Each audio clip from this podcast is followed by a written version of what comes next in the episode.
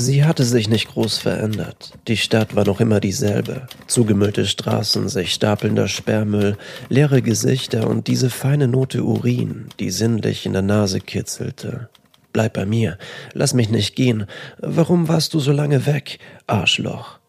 Eigentlich ging sie nur kurz Zigaretten holen, doch auf dem Weg zum Späti hatten unvorhersehbare Ereignisse sie vom Weg abgebracht. Sie hatte es zuerst gar nicht bemerkt, aber irgendwann, nach ein paar Kilometern, wurde der Müll auf den Straßen weniger, die Häuser verblassten und gegenüber in ein grelles Weiß, das die Welt um sie herum durchflutete. Erst als der Uringeruch vollkommens verschwunden war, dämmerte es ihr. Wo verdammt nochmal bin ich hier gelandet?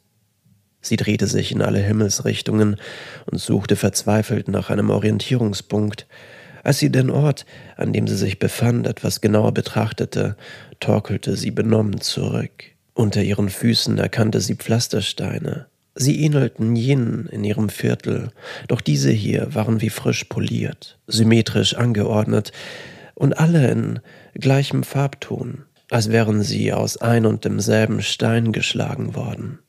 Sie legte ihren Kopf in den Nacken, um auf den Himmel über ihr zu blicken, und konnte den Augen nicht trauen. Die Straße, auf der sie stand, führte direkt über ihren Kopf. Es war, als stünde sie auf den Gleisen einer Achterbahn, über ihr der Looping, nur dass das hier ewig lange erschien.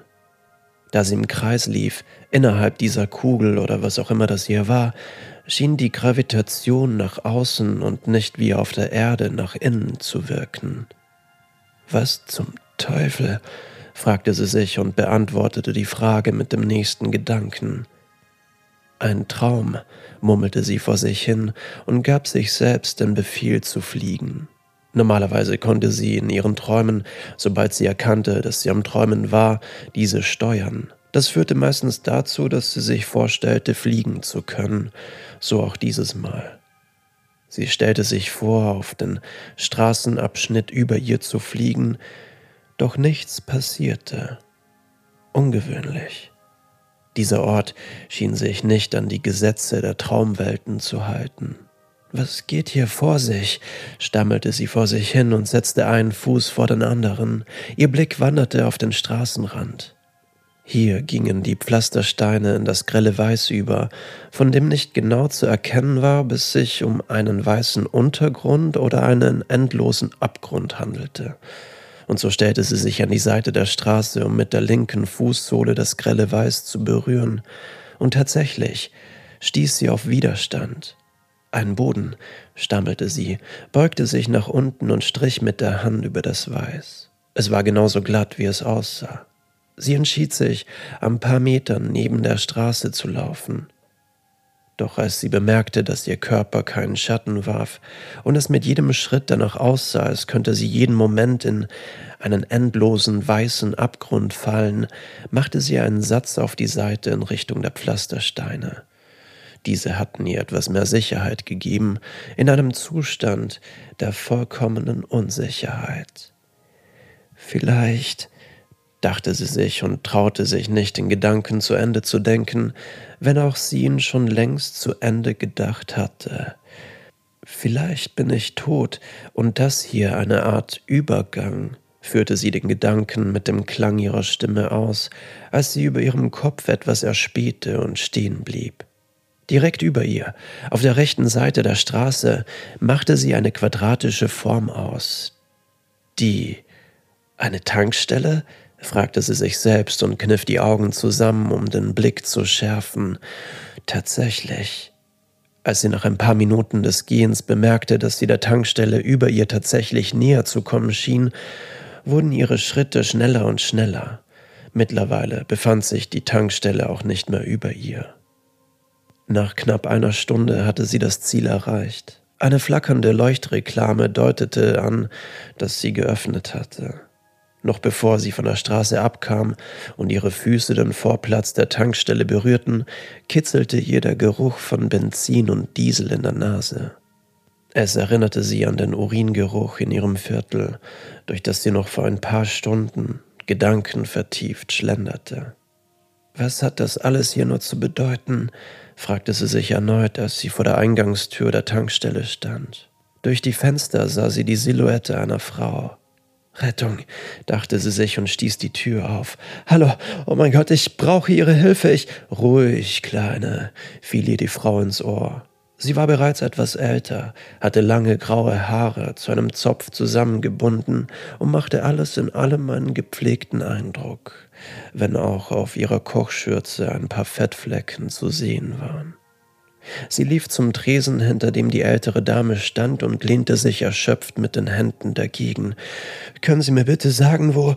Sie schnappte nach Luft. Wo ich hier bin? Ganz ruhig. Möchten Sie nicht davor was trinken, um auf andere Gedanken zu kommen? antwortete sie als Gegenfrage. Nun sah sie sich etwas genauer um. Von innen sah die Tankstelle aus wie ein kleines Diner. Es gab fünf Tische, einen Bartresen und eine Extratresen mit der Registrierkasse. Im Regal dahinter standen einige Spirituosen und Tabakartikel. Sie drehte sich wieder zu der Dame hinter dem Tresen. Was ist das für ein Ort? Das hier? Das ist meine Tankstelle. Das weißt du doch. Nun hatte sie mit dem Sie gebrochen und war auf Du gewechselt.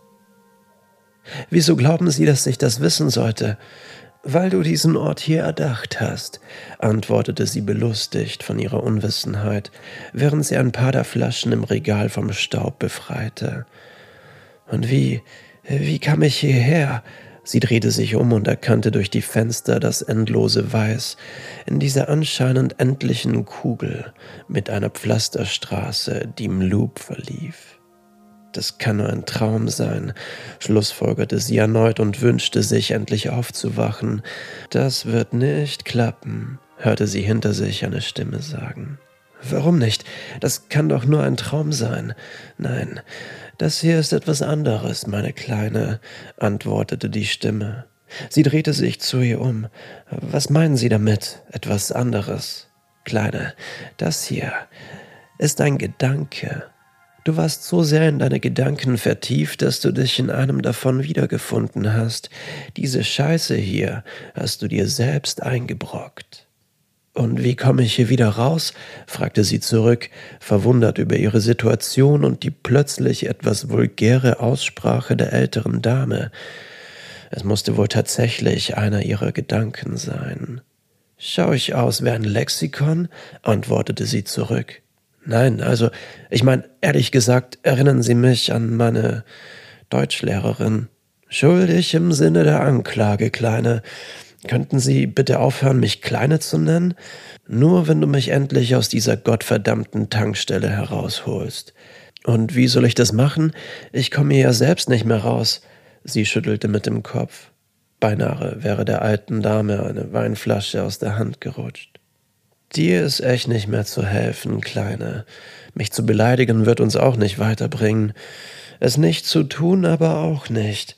Sie überlegte kurz. Mit doppelten Verneinungen hatte sie schon immer Schwierigkeiten. Stimmt, antwortete sie. Verrückt.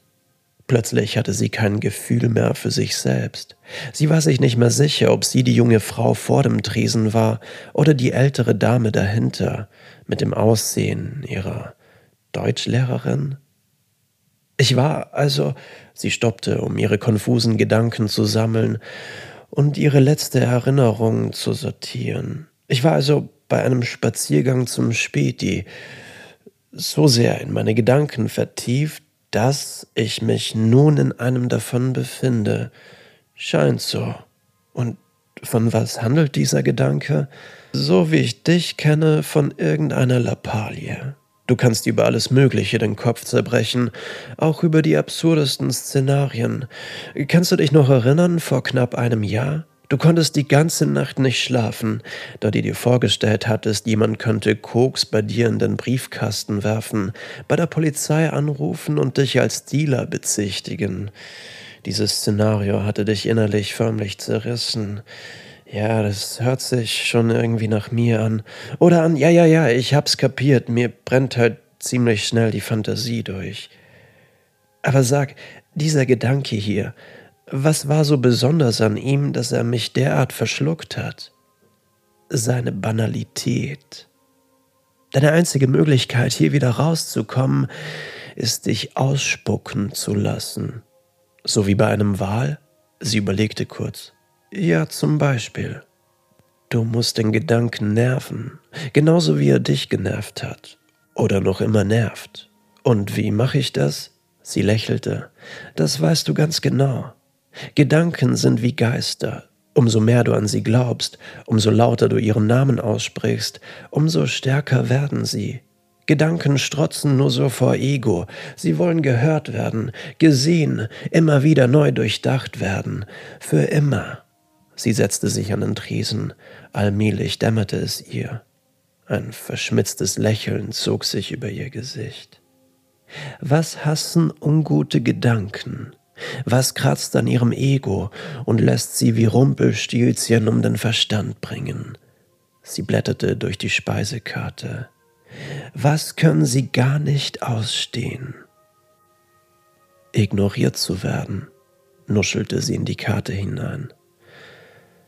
Ich hätte gern so ein Käsetoast.